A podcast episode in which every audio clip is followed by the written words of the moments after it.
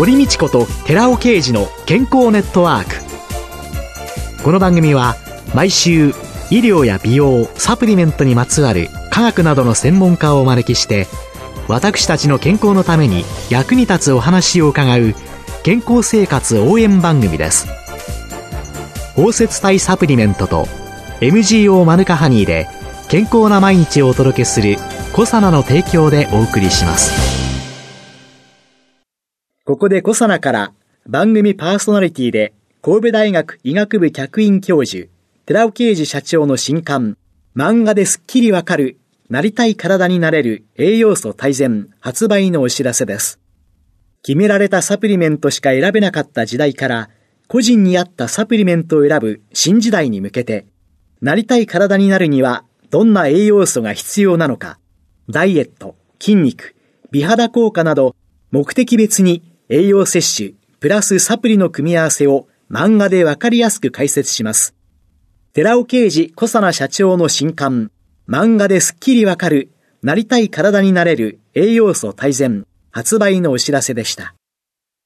こんにちは、堀道子です。今月は管理栄養士の丸尾和樹さんをゲストに迎えて、食欲の秋と健康テーマにお送りしています。丸尾さんよろしくお願いします。よろしくお願いします。さあ、4週目の今日は、ご飯と味噌汁を作ると題して伺ってまいります。丸尾さんは体にいい食事として、ご飯と味噌汁というのを推奨すごくされてるんですけれども、はい、これはなぜですか？まずですね、楽だということですね。本番何食べようかなっていう時に、とりあえずご飯と味噌汁、もうここが決まればですね、ほぼ8割方完成なんですよね。しかも栄養バランスも取れているということです。やっぱり日々の食事考えていく上で一つ大変なのが、何を食べようかなっていう献立を考えることだと思うんですね。ご飯と味噌汁、ここをですね、基本にしていただければ、すごく楽にできる。かつ飽きないというところです。味噌汁は具材も変わりますし、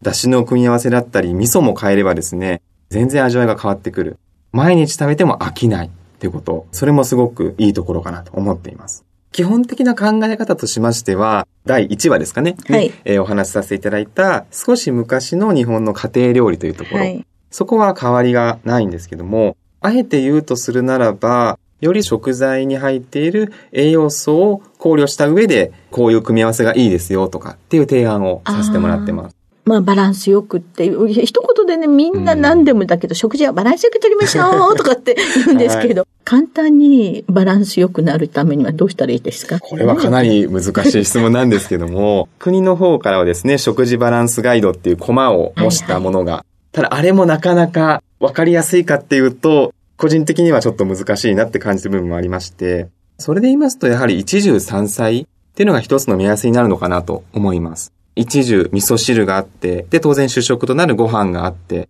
そして三つの菜ですね。で、一つの菜はタンパク源。これはお肉ですとかお魚。量はだいたい手のひら一枚分ですね。取っていただくと1食分のタンパク質が取れるようになってきます。その人その人の手のひら1枚分。そうですね。厚さも厚さもそれぐらいですね。はい。はい。このくらい取れば3回取る、分けて。そうです。1食分がこの手のひら1枚分ってね。1枚分。ということで、ハンドスケールって分かりやすいですよね。そうですね。やっぱりね。で、あとの2歳では少し野菜ですとか、キノコ、海藻ですね。こういった食物繊維なんかを含んだものをできれば2つ。できないときは1つでもいいかと思うんですが、そこを揃えていただく。一汁三歳、あるいは二歳ぐらいを目安にしていただけると自然とバランスも整ってくるかなと思いますね。なるべく多様な食材が取れるような献立になると、多様な栄養素も取れますので、よりよろしいかと思いますね。そういう中で基本っていうのはお米っていうことになると思うんですけれども、はい。美味しいお米の炊き方って。美味しいお米の炊き方はですね、まずお米の保存がすごく重要でして、ええ、僕がお米屋さんから言われたのは、お米は生鮮食品だよと言われたんですね。なので冷蔵庫に入れてくださいということなんです。まだ気温が高いですので、どうしてもそのぬかのところですね、酸化してしまう。そうするとどうしても匂いが立ってしまいますので、できれば冷蔵庫に保存するのがベスト。難しい場合は、あまり大量に購入せずに、そうですね、1ヶ月とか、まあ1ヶ月少しで消費しきる量を買って、で、なくなったらまた買い足してっていうサイクルを早くすること。そうすると美味しいご飯につながっていきますね。野菜室の片隅に、そうですね。ちょっとお米のコーナー作ってみますかね。はい。僕が以前やっていたのは、1回に炊く量がだいたい3合とかでしたので、ジップロックとかに3合分入れちゃうんですね。で、それをバババッと並べておくと、さあお米炊こうとなった時に、もう袋ひょいっとやればもう3合測れてますので、結構楽にできました。目から鱗ですね。嬉しいです。驚いていただいて。買ってきたままで、お米入れるところにガーッと入れてるんですけれども。あれ地味に面倒ですよね、毎回測るのって。毎回測るの面倒です。なのでもうまとめて全部ガーって小分けにしてしまえば結構楽ですね。サンゴだったらね、ちょっと隅っこのところにも。そうですね。ごめんなさいませ、できますものね。はい。そして次は？あとは、お米って炊くのは簡単と言いますか、それこそ炊飯器で炊かれる方多いかと思うんですが、日本の炊飯器すごく優秀ですので、炊くまでが勝負というところですね。で、まず、その、お米を研ぐというところがあると思うんですけども、ここで使う水がすごく大事になってきます。お米は乾物ですので、最初に触れたお水をすごく吸収するんですね。なので、最初に使う水はぜひ、ミネラルウォーターのような、浄水器で使った水のようなですね、美味しいお水を使っていただけると、よりいいかなと思います。あとは吸収が早いですので、ここでもたもたしてしまうと、そのぬか臭さが入って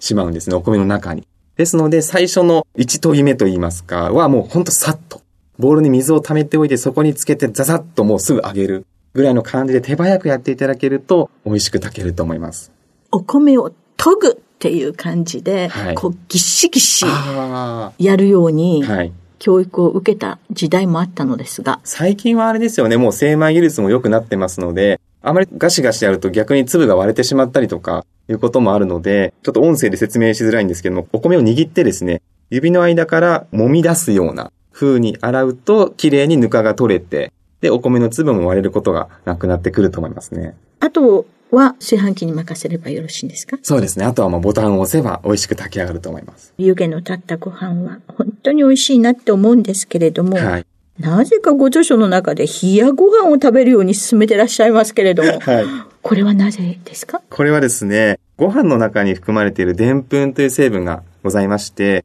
これが冷えることによってですね、レジスタントスターチと呼ばれる別の成分にこう変わるんですね。このレジスタントスターチは食物繊維のような性質を帯びていまして、人間の消化酵素では消化されずに腸に届きましてですね、そこに住んでいる腸内細菌たちがこれを餌としてどんどん増えて元気になっていくというものですので、冷ましたご飯で食べていただくと腸に優しいと。そして食物繊維の効果も得られますので太りづらくなるという効果があります。冷やご飯を電子レンジでチンするとはいどうなります、ちょっと戻ります。ただそのお米の品種によるんですけども、笹錦のような少しあっさりめのお米ですね。というのはでんぷんの成分の割合がちょっと違いまして、そういうお米はレンジでチンして再加熱しても、そのレジスタントスターチがでんぷんに戻りづらいということが分かっていますけども、できれば冷やご飯のまま、でも難しければ一度冷やご飯にしていただいて、再加熱していただいてもレジスタントスターチ残っていますので、それも一つの方法だと思いますね。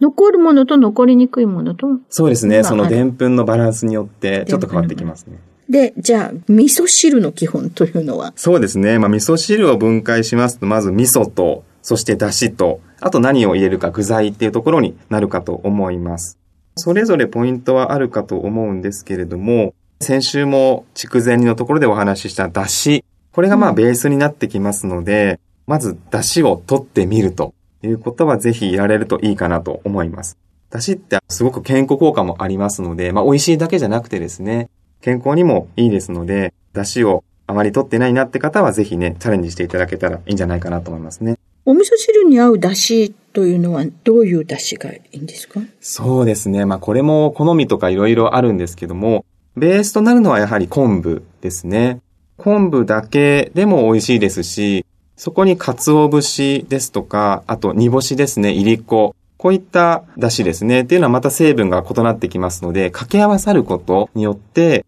旨味がですね、だいたい7倍から8倍になると、相乗効果があるということが分かっていますので、やはり定番の昆布と鰹、あるいは昆布といりこですね。こういった組み合わせにすると、より美味しさが楽しめるかなと思います。トリプルにすると。トリプルにすると、ちょっとくどくなるかもしれないですね。くどくなる。じゃあ、昆布とカツオ、昆布と煮干し、そんな感じで7倍ですか？そうなんですよ。相乗効果があるということで、とてつもなく美味しくなります。いや、丁寧って言うけど簡単ですよね。はい。本当に日本の出汁は簡単ですし、なんかあのよく昆布は水から入れて、そして60度ぐらいになったら取り出さないといけないとかって言われるんですけども、本当にいい昆布はですね、煮出しても大丈夫です。これは昆布屋さんからお聞きしたんですけども、うちの昆布はもうどんだけ煮てもですね、ぬめにも出ないし、臭みも出ないっていうふうにおっしゃってましたので、そこまでぐつぐつ煮込む必要はないかと思うんですが、そこまで厳密にやる必要もない。意外と適当にやってもちゃんと美味しい出汁が取れるというところはぜひ知ってほしいなと思いますね。さあ、最後に、旬の野菜を使った味噌汁というのをご紹介いただけますでしょうか。はい。本の中からのご紹介になるんですが、さつまいもと、そして舞茸、あと豚肉を使ったですね、少し簡易的な豚汁風の味噌汁をご紹介したいと思います。さつまいもも舞茸も秋の食材というところで入れてみたんですけれども、まず栄養的なところでお話しすると、さつまいも、これビタミン C が意外と多いというところです。で、でんぷんに守られていますので、加熱してもですね、ビタミン C が壊れにくいというところがあります。あと、舞茸にはですね、MD フラクションと呼ばれる食物繊維が含まれておりまして、これが癌の予防効果ですとか、あと、これからまあ空気が乾燥してくる冬を迎えるわけですが、感染の予防効果もあるということですね。で、ビタミン C も免疫の働きを高める効果がありますので、これからの時期に向けてですね、体の防御力を高める、そんな味噌汁になってるんじゃないかなと思います。そうやって考えると、旬の野菜、さつまいもだって舞茸だって、もう年中。売られてます、ね、売られてますけれども、実際に旬のものと違ってきますか？そうですね。実際に栄養価を測ってみますと、季節によってですね、同じ野菜でも栄養価が違うということは分かっていまして、例えば、ほうれん草なんかですと、まあ、冬に旬を迎える野菜なんですが、冬に採れたほうれん草と夏に採れたほうれん草、比べてみますと、ビタミン C がですね、3倍ぐらい違うと。夏のものよりも冬の方が3倍多く含まれているということも分かっていますので、やはりその季節にのびのびとですね、育った野菜というのは栄養価も高いということだと思います。皆様も旬の野菜を使ったお味噌汁お試しください。今週のゲストは管理栄養士の丸尾和樹さんでした。来週もよろしくお願いします。よろしくお願いします。続いて、寺尾刑事の研究者コラムのコーナーです。お話は、小佐奈社長で神戸大学医学部客員教授の寺尾啓二さんです。こんにちは、寺尾啓二です。今週は、シトルリンを含むスイカの効能、その2、体脂肪低減とアテローム性動脈硬化軽減というタイトルでお話しさせていただきます。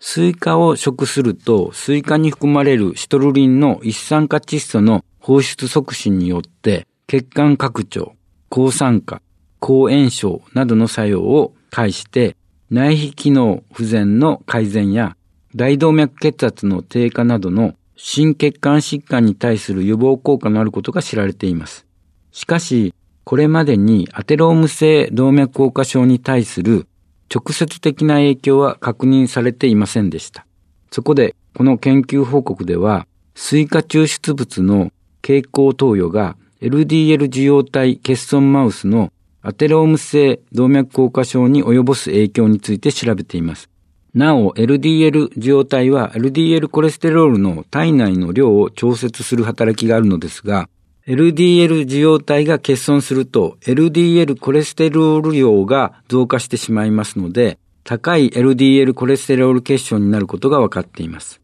6週齢の LDL 受容体欠損マウスに対して、スイカ抽出群10匹は果肉、果皮、種子を圧搾してろ過し、シトルリンを 1g あたり20から 30mg を含有したスイカ抽出物を2%含む水溶液を13週間自由に摂取させています。コントロール群8匹はスイカ抽出物群と同じフルクトース、グルコース、スクロース、マルトデキストリンのような炭水化物量の水溶液を同様に13週間自由に摂取させています。では検討結果です。まず、女子肪体重ですが、大変興味深い結果が得られています。女脂肪体重とは脂肪を除いた体重のことで筋肉の他に骨、内臓、血液を含むのですが、主に筋肉を示しています。したがって、女脂肪体重を調べることによって、脂肪減少の際に筋肉は維持できているのかどうかが確認できます。体重は2群とも最初の7週目までは約1週間に 1.8g と着実に増えていきますが、8週からコントロール群の1週あたり 1.6g の増加量と比較して、スイカ抽出物群は1週間あたり 1.1g と大幅に増加率が減少しました。一方、除脂肪体重はスイカ抽出物群と対照群に差はなく、脂肪量には顕著な差が確認されました。つまり、このことから、スイカ抽出物群の脂肪量はコントロール群と比較すると低いものの筋肉量はほぼ同等であることがわかります。この結果から大変興味深いことに肥満患者だけでなくアスリートや高齢者の筋肉維持や補強にスイカが効果的であることが明らかとなっています。次に各群における弓部と胸部大動脈におけるアテローム性動脈硬化病変の領域を調べています。どちらの部位に対してもコントロール群に比べてスイカ抽出物群で大幅に低いことがわかります。この結果、スイカにはアテローム性動脈硬化の軽減作用のあることが示されています。最後に、スイカに抗炎症作用があるかどうかを検討しています。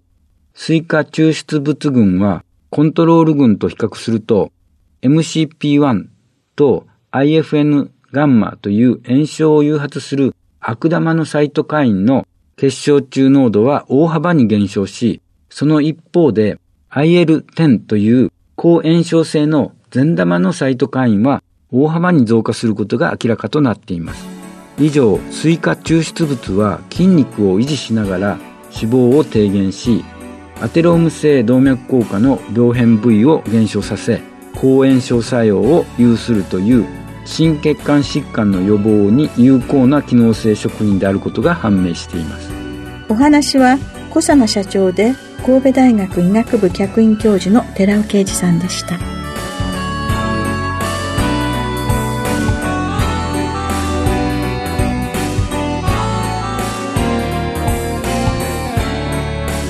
ここで小佐奈から番組お聞きの皆さんにプレゼントのお知らせです私たちの体を維持するために欠かせない機能性成分であるコエンザイム9点 Rα リポ酸 L カルニチンをデザート感覚で取れるマスカット風味のゼリーコサナのヒトケミカルのデザートマスカット風味を番組お聞きの10名様にプレゼントしますご希望の方は番組サイトの応募フォームからご応募ください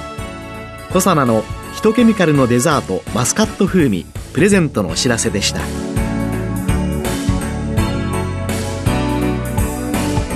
堀道子と寺尾啓二の健康ネットワークこの番組は包摂体サプリメントと MGO マヌカハニーで健康な毎日をお届けする「コサナの提供」でお送りしました。